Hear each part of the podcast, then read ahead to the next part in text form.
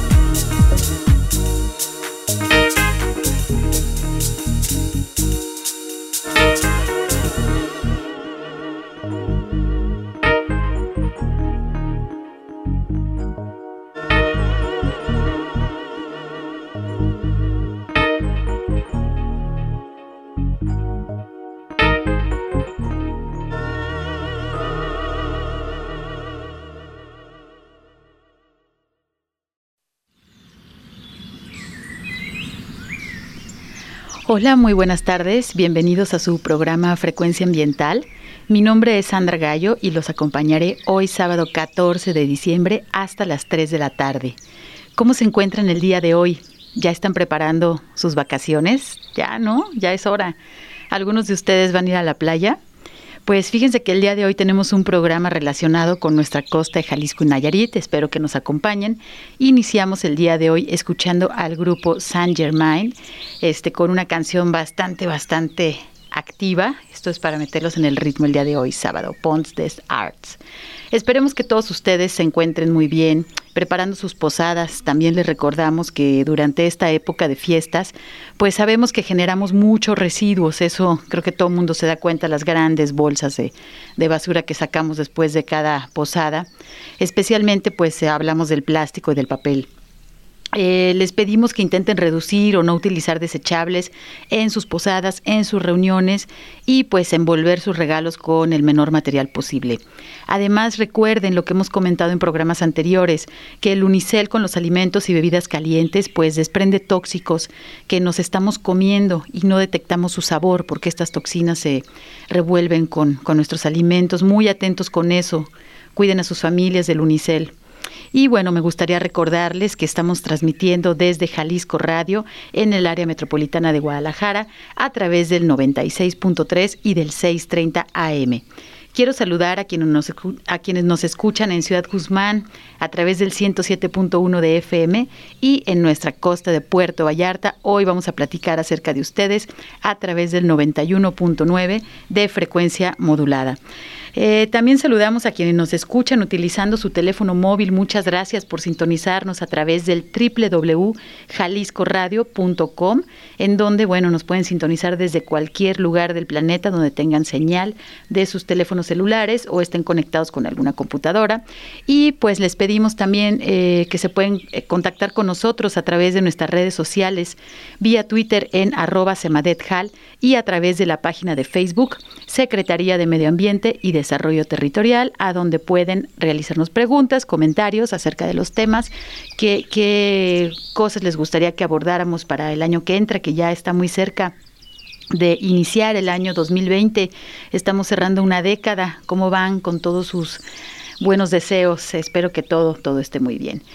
Fíjense que el día de hoy vamos a estar platicando en frecuencia ambiental acerca de la temporada de observación de ballena jorobada en la costa de Jalisco y Nayarit.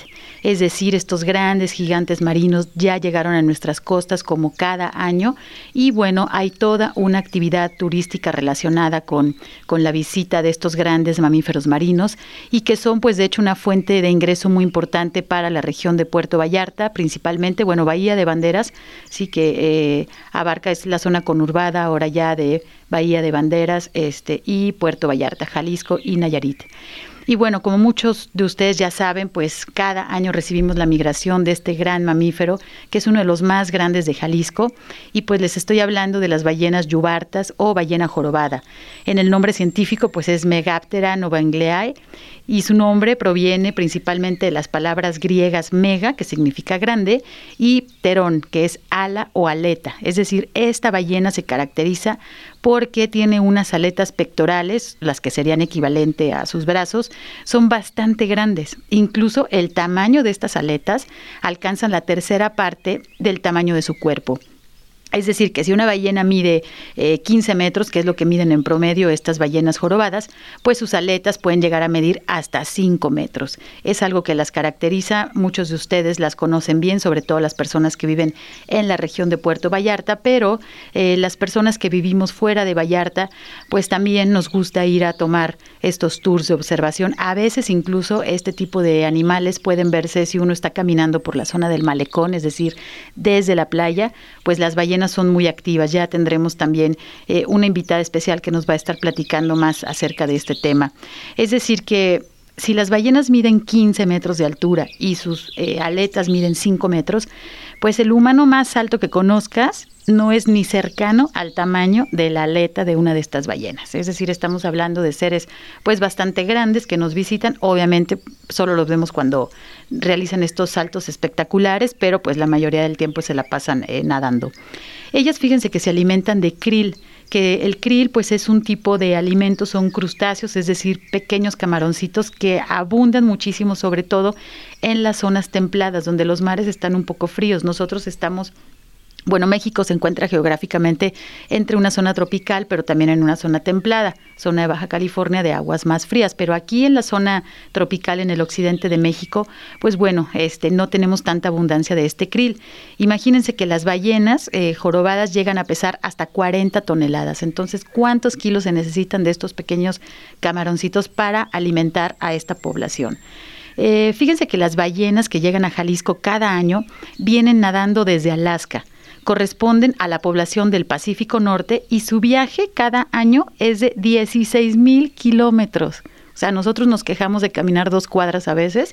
Imagínense, ellos vienen nadando alrededor de 16 mil kilómetros en sus viajes este, de ida y vuelta y pues esta población de ballenas viene cada invierno a las costas de Jalisco y Nayarit a reproducirse. Fíjense qué importante es nuestro occidente de México para la sobrevivencia de esta especie.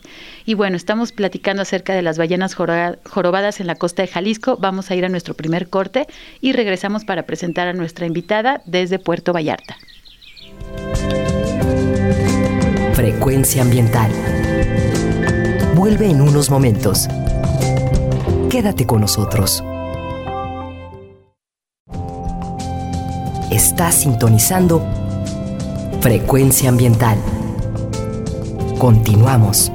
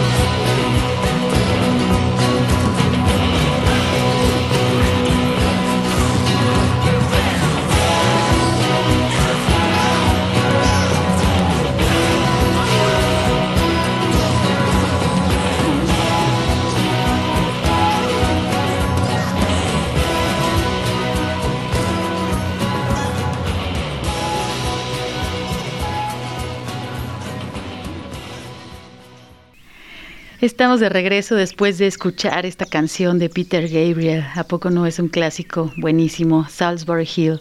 Y bueno, ya tenemos el enlace telefónico con nuestra invitada especial. Recuerden que el día de hoy en Frecuencia Ambiental estamos platicando acerca de la temporada de ballenas eh, aquí en nuestro estado de Jalisco y en el estado de, Nayarit. Y pues quiero presentarles a nuestra invitada del día de hoy, quien es Isabel Cárdenas Oteiza. Eh, ella es oceanóloga egresada de la Facultad de Ciencias Marinas de la Universidad Autónoma de Baja California. Ella es guía acreditada por la Secretaría de Turismo México como guía especializada en turismo orientado a la naturaleza. También es un agente capacitador externo certificado por Conocer y ha colaborado en diferentes proyectos de ecoturismo, investigación, conservación de recursos naturales y educación ambiental. Fíjense, nada más tiene 24 años de experiencia realizando la actividad de observación de ballenas. Isabel, bienvenida. Muchas gracias por acompañarnos desde Puerto Vallarta. Hola Sandra, pues qué gusto saludarte y pues eh, también a tu a tu uh, público y gracias pues ahora sí por la invitación para estar contigo este día. Oye, pues qué rico, te encuentras en la región de Puerto Vallarta y pues eh, con mucha actividad ya eh, nos platicabas ahorita un poco fuera del aire que ya oficialmente comenzó la temporada de ballenas. platícanos por favor acerca de en qué consiste un tour de observación de ballenas. Bueno, un tour de observación de ballenas es totalmente orientado en salir en una embarcación a buscar las ballenas que en esta época, en, el, en la época de invierno y inicio de primavera, eh, vienen a la Bahía de Banderas, que es la región en donde nos encontramos, eh, a tener, eh, pues a reproducirse, a también este, las madres a tener a sus crías y y a, ahora, sí que a cuidarlos. Uno, este, la etapa de crianza, la primera etapa de crianza se lleva a cabo aquí y pues también algunas vienen como de descanso. Entonces, eh, pues la temporada, eh, el, tour consiste en ir a buscar estos grupos de ballenas que llegan y se agregan en esta zona y eh, pues durante el recorrido la intención pues es informar a los turistas de qué es lo que están observando, y eh, pues em, también eh, pues la posibilidad de encontrar otras especies a, veces asociadas a las ballenas, a veces son parte de la biodiversidad misma de la Bahía de Banderas, entonces durante el recorrido pues también se da información de pues lo que es este la zona, la biodiversidad y eh, pues los diferentes ecosistemas que, tenemos. Entonces, bueno, el tour, los tours básicamente son mm, pues muy formativos, educativos, aparte de pues la experiencia que es estar junto a uno de los mamíferos más grandes de la Tierra. Isa, y ahorita que nos comentas esta parte de la experiencia, ¿qué es lo que te comentan los turistas? Este, hay personas que van recurrentemente cada año porque, pues la verdad es que es muy impresionante, pero hay gente que va de primera vez, ¿no? O niños también. Este, ¿cuáles son los comentarios de ellos? Pues sí, efectivamente, Sandra, o sea, hay eh, existen los que son repetitivos, o sea, yo de hecho, fíjate que tengo este, unos clientes de Chicago que son pues son de las personas que tienen aquí en, en Vallarta su tiempo compartido y vienen sin falta a pasar un mes aquí, tres semanas, un mes en Vallarta y durante esas semanas hacen cuatro recorridos o cinco de observación de ballenas y a donde ellos van de vacaciones siempre buscan la actividad. Entonces sí hay un grupo que de, observadores de ballena que viene a la zona porque hay que mencionar que realmente esta es una zona excelente para, para hacer la, actividad.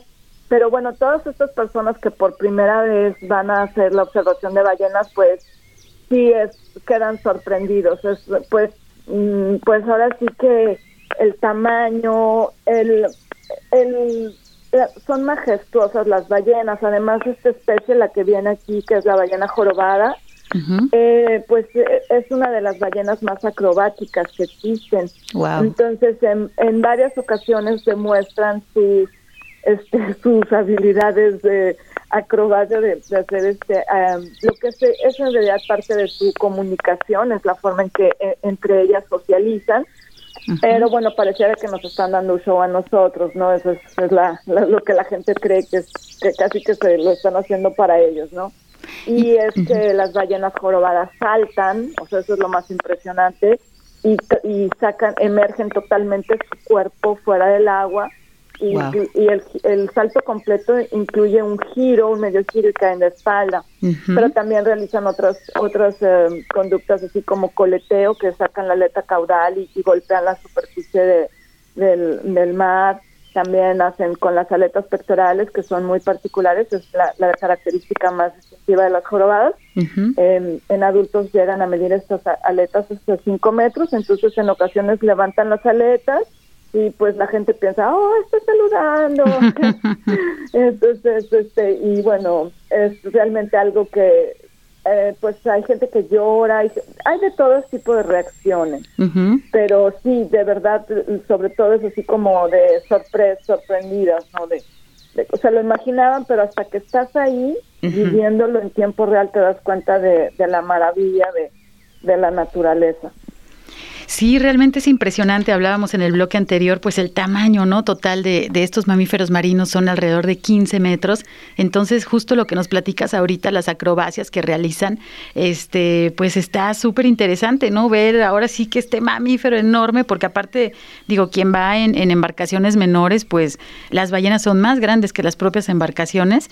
Entonces debe ser impresionante eh, esta, esta cuestión. Y el comportamiento se me hace muy interesante porque a lo mejor estamos acostumbrados a ver las fotografías, por ejemplo, de otras especies de ballenas en las que podemos tocarlas y besarlas y bueno, eso es algo ahí como una obsesión humana que ves un animal silvestre y tienes el instinto de quieres ir a abrazarlo, ¿no? Y pues no, no siempre es lo más adecuado. Ahorita que estás comentando lo de este tipo de comportamientos, eh, ¿en qué se diferencian con, con, las ballenas que sabemos que llegan allá a las lagunas de Baja California y que ahí sí se pueden tocar? Ahorita lo que nos estás platicando con las acrobacias de estas ballenas jorobadas, pues no creo que sea lo más este, recomendable acercarse tanto en las embarcaciones. No, bueno, de hecho sí hay toda una norma y no, no se debe, no nos debemos acercar. O sea, si eres una embarcación autorizada, tienes que mantener cierta distancia. Sin embargo, eh, las ballenas jorobadas ocasionalmente, o sea, es menos frecuente que con las grises, como bien mencionas, mm, pues muestran curiosidad, una y se acercan. Eh, o sea, tú puedes estar esperando que salga la ballena y de pronto la ballena se acerca. O sea, la ballena no conoce la norma de que hay que mantener distancia y puede acercarse a las embarcaciones a, a, observar, a, tener, eh, pues a socializar con la lancha.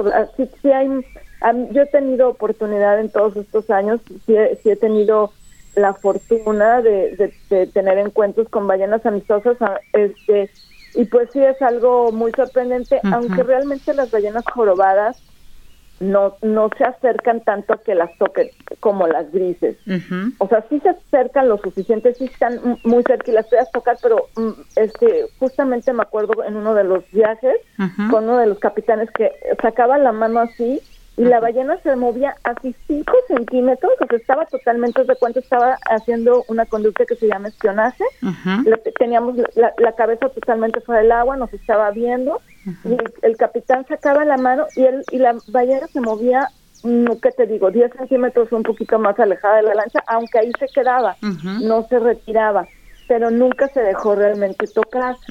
He escuchado que algún algún colega por ahí que también tuvo encuentro con ballena amistosa que sí que la que sí pudo tocar a la ballena, que la ballena estaba ahí pegada a la lancha y la tocaron, pero sí no es no es algo común, es algo extraordinario. O sea, realmente es muy muy poco muy poco frecuente con la ballena jorobada.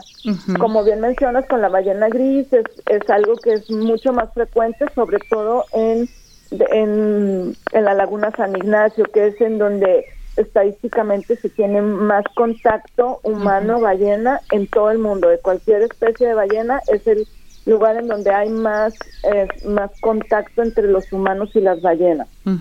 Y que son una especie diferente, allá es ballena sí, gris. es la ballena gris. Okay. Este, que son digamos muy pues muy fueron las más famosas de hecho te he de contar que cuando yo inicié la actividad de observación de ballenas aquí en la bahía había gente que me buscaba y, y, creían que estaban hablando a baja o sea creí, o sea yo creían que, el, que el tour yo lo hacía en, en baja, porque son las ballenas famosas, y, y ya después empezó a ser como que más la ballena jorobada, ¿no? Y ya de hecho pues ya se, se hizo toda una pues toda la norma oficial, incluyendo diferentes especies de ballena, pero sobre todo la gris y la jorobada, ¿no? Ok, ok. Y ahorita pues ya estás de base, obviamente, en Puerto Vallarta. Sí. Fíjense, eh, ahorita platicando, bueno, con, con, Isabel Cárdenas, oceanóloga, especialista en observación de ballenas, es importante, ella está mencionando una norma. Una norma es, es, una legislación que es la norma oficial mexicana, debido a que, bueno, las ballenas jorobadas, esta especie que estamos hablando, eh, se encuentran protegidas desde hace varios años por la Comisión Ballenera Internacional y también se encuentra incluida en el libro rojo de la Unión Internacional para la Conservación de la Naturaleza. Y por si fuera poco, también se encuentra enlistada en el apéndice 1 de la Convención Internacional sobre el Comercio de Especies Amenazadas de Flora y Fauna Silvestres de las CITES y para nuestro país pues se encuentra en categoría de protección especial en la norma oficial mexicana 059 Semarnat 2010. Es decir, estamos hablando de una especie que se encuentra bajo riesgo debido a que bueno antes era como muchas de las especies eh, de ballenas era cazada este, y consumida. Ahorita eso ya se encuentra prohibido en nuestros mares, en nuestra zona este, marítimo federal, pero eh, ahorita la actividad y lo que estamos platicando, pues, eh, son principalmente acercamientos de turismo de naturaleza y que deben hacerse de manera respetuosa. Ahorita Isabel nos platicaba, mencionaba, pues, esta norma oficial mexicana. Eh, ¿Quisieras platicarnos un poco, Isabel, acerca de lo que se indica en esta normatividad? Claro que sí. Bueno, primeramente sí debemos mencionar que México, nuestro país, ha sido vanguardista en lo que es la protección a ballenas. Es el primer país en declarar un santuario de ballenas justo para la ballena gris. La ballena gris este, en, el, en, el Atlántico Norte, la población desapareció en la época ballenera de la cacería de ballenas y la población que existe actualmente es la que se reproduce en las aguas mexicanas. Entonces, el primer santuario en los años 70 fue para la ballena gris y, bueno, nosotros, México nunca ha tenido vocación de cacería o, pesca de ballenas. Entonces, siempre han estado protegidas dentro de los mares mexicanos, aunque en el pasado sí llegaron a venir, eh, digamos, flotas extranjeras a cazar ballenas a, a mares mexicanos, pero ya desde hace bastante tiempo está totalmente prohibido y desde el 2002 todos los mares mexicanos están considerados como zona de, protección de ballenas, de todas las especies de ballenas. Perfecto. Sí, eh, y bueno, en ese mismo sentido, también pues se, desde el 98 se estableció la NOM 131 de Semarnat, pero pues en el 2010 fue actualizada y es la que establece pues todos los lineamientos y las, las especificaciones para desarrollar la actividad de observación con pues con el ánimo de proteger y conservar a las especies. Eh, es muy importante mencionar que en México siempre también somos vanguardistas en legislación, aunque a veces pues no hacemos caso omiso. o sea, yo creo que tenemos normas de todo, o sea, o de casi todo, si tú lo ves, en todos los aspectos. Y en este de ballenas pues no nos quedamos atrás y pues realmente sí se ha hecho un gran esfuerzo y yo creo que todos nos tenemos que sumar a, seguir los, los lineamientos que indica esta norma que básicamente es, pues, eh, eh, digamos, dar, respetar a las ballenas, ya que están aquí por, por un importante, cumplir una importante función dentro de su ciclo biológico. Entonces, pues básicamente menciona la velocidad que debes de, de, manejar, o sea, que deben de conducir todas las embarcaciones en zona de ballenas. que depende obviamente eh, qué actividades están realizando las ballenas, pero se habla de que pues de menos de, de 9 kilómetros por hora a 4 kilómetros, depende de la actividad, y que si va un grupo de ballenas en movimiento, siempre tienes que ir, digamos, eh, detrás de la ballena más lenta, o sea, nunca adelantarte al grupo, jamás acercarte de frente, siempre todos los acercamientos deben de ser diagonal, digamos, por, por un costado, pues ya sea por el costado izquierdo o derecho, eh, solamente la actividad de observación de ballenas la pueden realizar embarcaciones autorizadas por la Dirección General de Vida Silvestre. Para tal, se, pues se, tiene que tramitar un permiso, el cual otorga la Dirección General, o sea, es un trámite. y, pues los, los capitanes y los dueños de las embarcaciones este, que están interesados en hacer la observación de ballenas, en, en pues tienen que, sujetarse a los lineamientos y, pues obtener este permiso. Y en ese sentido, pues solamente cuatro embarcaciones autorizadas pueden acercarse a las ballenas, eso es lo que dice la norma. Las demás tienen que, este, si son embarcaciones menores, o sea, son lanchas pequeñas, pueden estar a 60 metros de las ballenas. Ok. Pero si ya son embarcaciones, este, pues ya tipo yate o más grandes como barquitos, deben de estar a, ajá, deben de estar a una distancia mayor, este, de 80 metros. Okay. Y todas las demás embarcaciones deben de esperar eh, alejadas de estas embarcaciones que llegaron, digamos, primero, ¿no?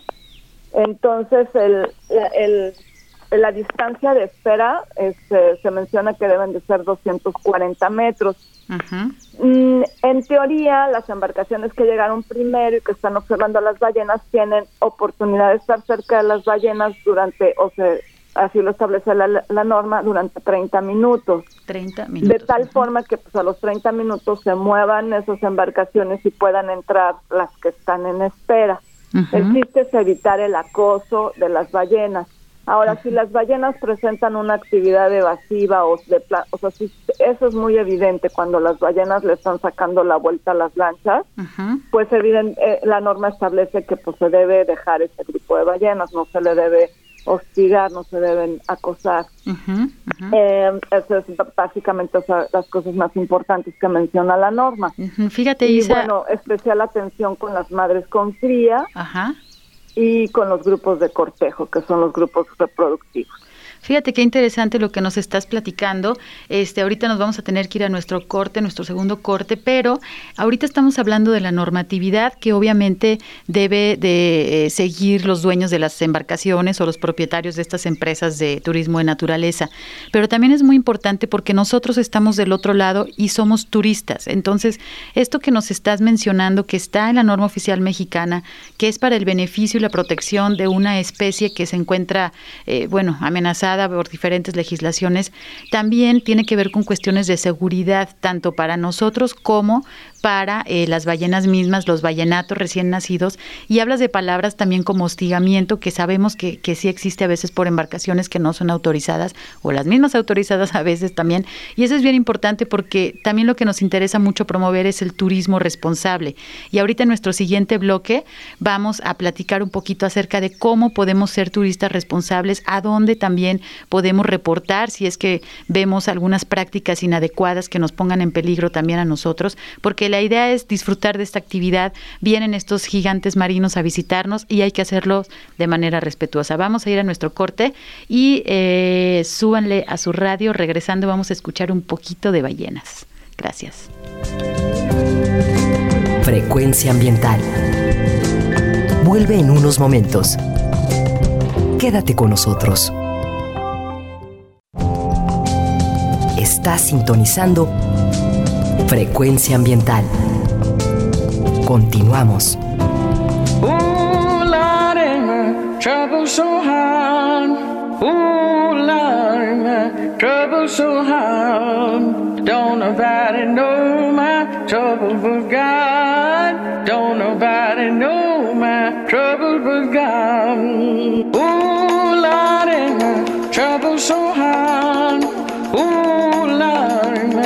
Trouble so hard. Don't nobody know my trouble but God. Don't nobody know my trouble but God.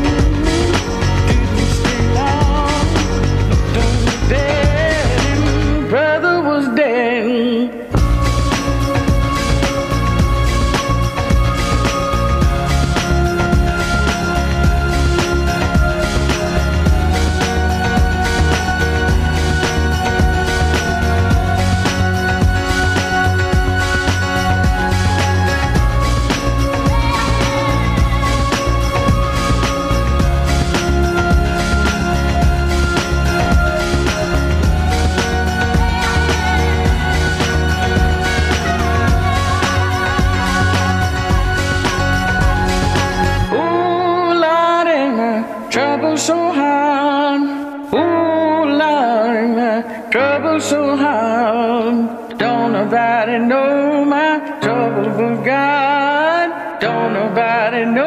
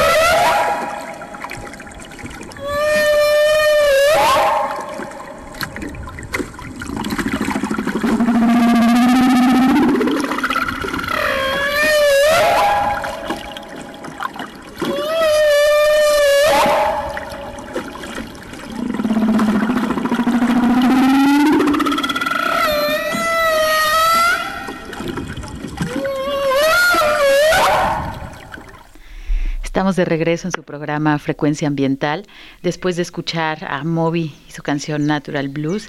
Y ahí se enlazó una ballena jorobada cantando desde las profundidades de la Bahía de Banderas, aquí en Jalisco, en la zona de Puerto Vallarta. ¿Qué tal? Parecen como gritos espeluznantes, pero no, realmente es la comunicación que utilizan ellos debajo del agua y incluso escuchamos eh, la potencia del sonido, ¿no? Que satura nuestras bocinas, porque pues utilizando los hidrófonos es como se captan estos sonidos que en esta ocasión pues la oceanóloga eh, Isabel Cárdenas, que estamos en enlace telefónico desde Puerto Vallarta, pues realizó esta grabación, seguramente hasta la embarcación vibraba, porque de aquí todas nuestras bocinas vibraron, Isabel.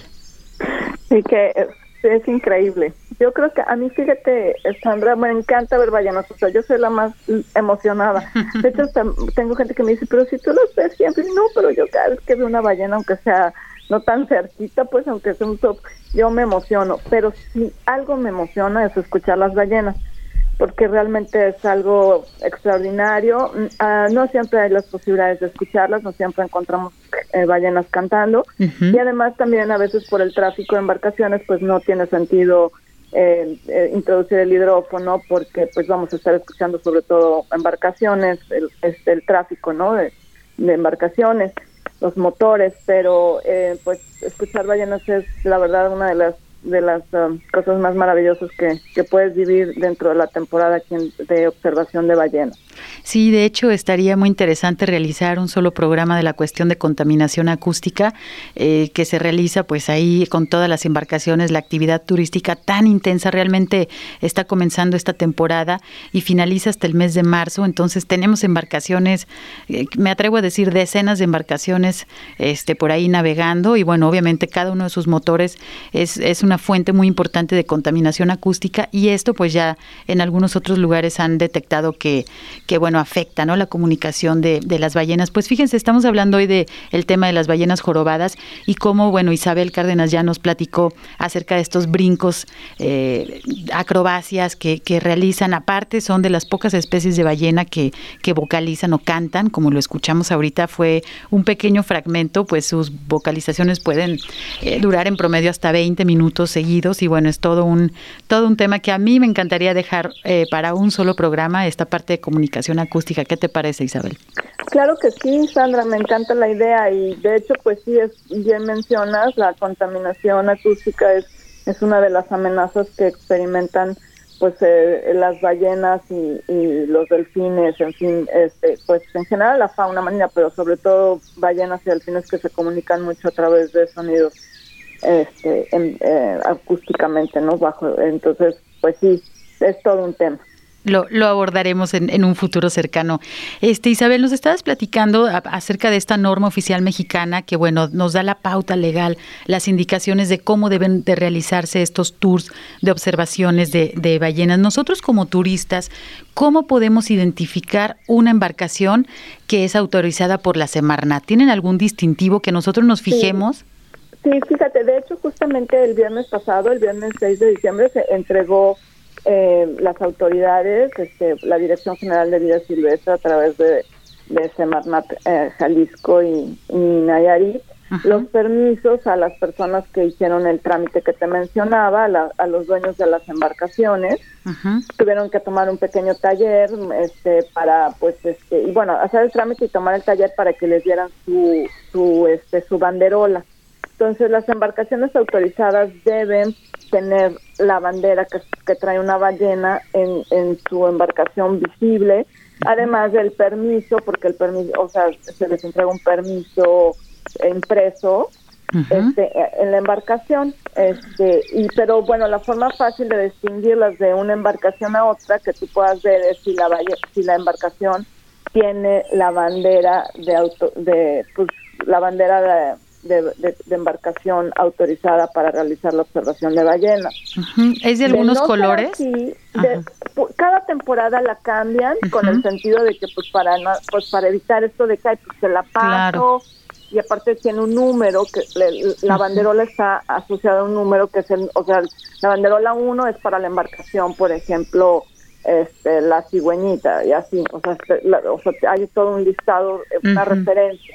Okay. Eh, lo que sí es que también algo importante de mencionar es que tú me, eh, mencionabas hace un ratito las embarcaciones particulares o embarcaciones a lo mejor que realizan otro tipo de actividad como es pesca o buceo, que no, no tienen permiso.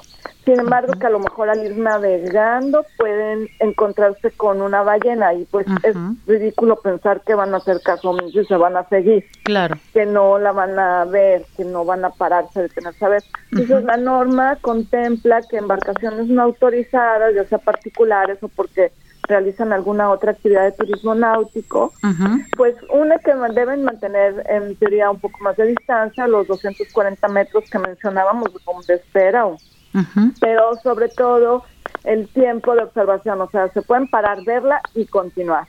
Eso es lo que, o sea, no como las embarcaciones autorizadas que pueden, digamos, seguir a las ballenas durante media hora, al grupo de ballenas, sino en, de acuerdo a la norma, en ya las embarcaciones no autorizadas pueden verlas porque pues ni modo que se tapen los ojos, o sea, o ni modo que, claro. que hagan, pues no, es algo fabuloso, claro que lo, lo deben ver, pero la idea es que lo vean y continúen su, su trayectoria. Exacto, es muy diferente a que te pares, incluso las sigas o incluso las hostigues.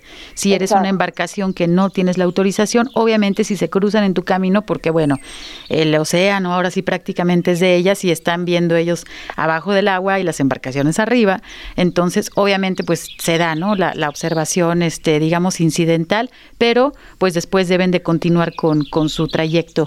Isabel, y si nosotros tomamos un tour, por ejemplo, y nos damos cuenta de que las prácticas que están realizando tanto el capitán como los guías no son las más adecuadas, pues nosotros como turistas responsables, ¿a dónde podemos realizar nuestros reportes?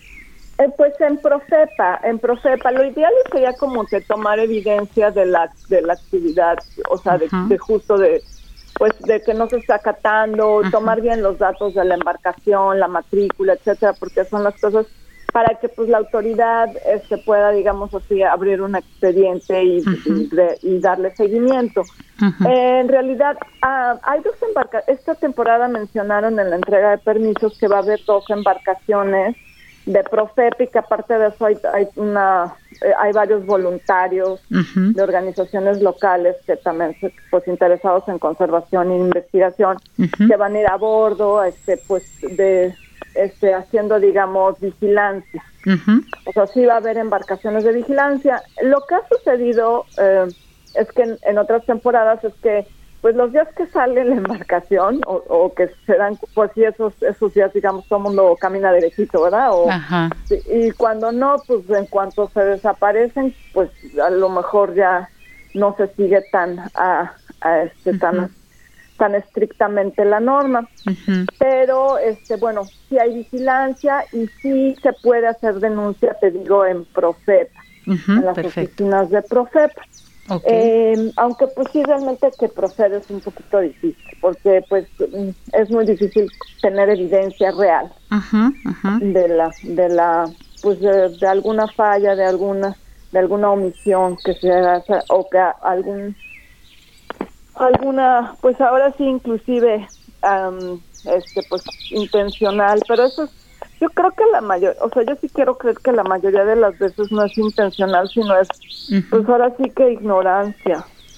Así es, porque tú nos platicas, bueno, tienes este más de 20 años de experiencia eh, haciendo esta actividad, hay gente que, bueno, es, es un poco más nueva, pero también hay que tener en cuenta que, digamos que el recurso eh, económico a través de esta actividad turística, pues es a costa o con base en una especie de fauna silvestre que aparte, como les comentábamos, pues está enlistada eh, en diferentes categorías de, de protección. Entonces, la idea es como llevársela en paz, realizar estas observaciones observaciones, nosotros como turistas informarnos también más qué es lo que estamos este, contratando, qué tipo de tour, si vemos algo también inadecuado que incluso puede poner en, en riesgo nuestra propia seguridad si vamos en alguna embarcación menor.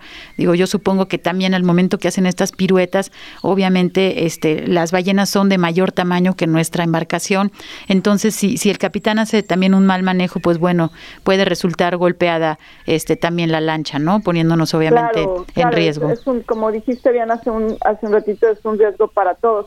Y sí, las personas también pueden decir en el momento ahí, oye, o sea, no estamos siguiendo la norma. Yo sé que existe, o sea, cuando, o sea, ahora, ahora sí que utilizar el poder del consumidor. Y en este sentido quiero hacer un paréntesis porque, bueno, una de las amenazas más terribles que, que está teniendo actualmente pues todos los seres vivos y en, el ecosistema marino, pues las ballenas ni se diga, bueno, pero todas las tortugas, en fin, pues es el plástico, ¿no? Entonces, creo que algo que nosotros debemos, o sea, los usuarios de cualquier recorrido turístico, es evitar el plástico de un solo uso. los desechables. O sea, si las personas pueden llevar su termo de agua o de bebida, en fin.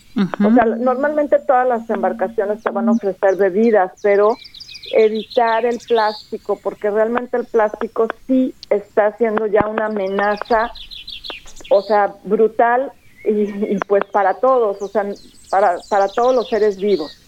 Y en el caso de las ballenas, pues em, este, eh, cada vez es más em, frecuente eh, encontrar ballenas que, han, que mueren pues colapsadas por, por la ingesta de plástico, ¿no?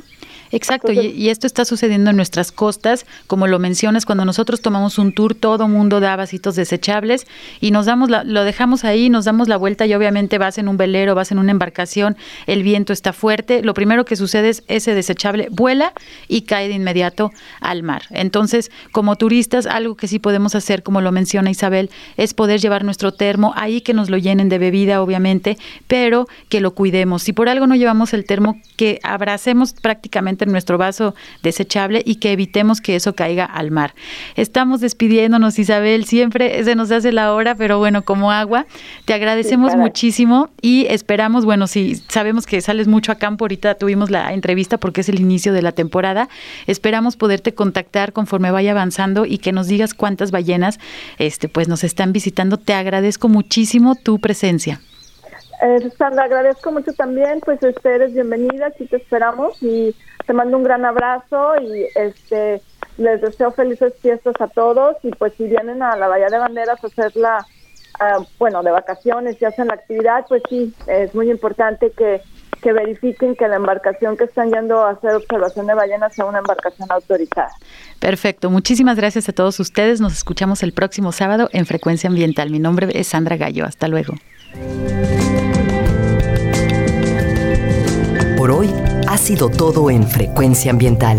Te esperamos el próximo sábado a las 2 de la tarde para seguir explorando los temas relevantes del medio ambiente de nuestro estado y más allá. Frecuencia Ambiental, una coproducción de la Secretaría de Medio Ambiente y Desarrollo Territorial y JB Jalisco Radio. Hasta entonces.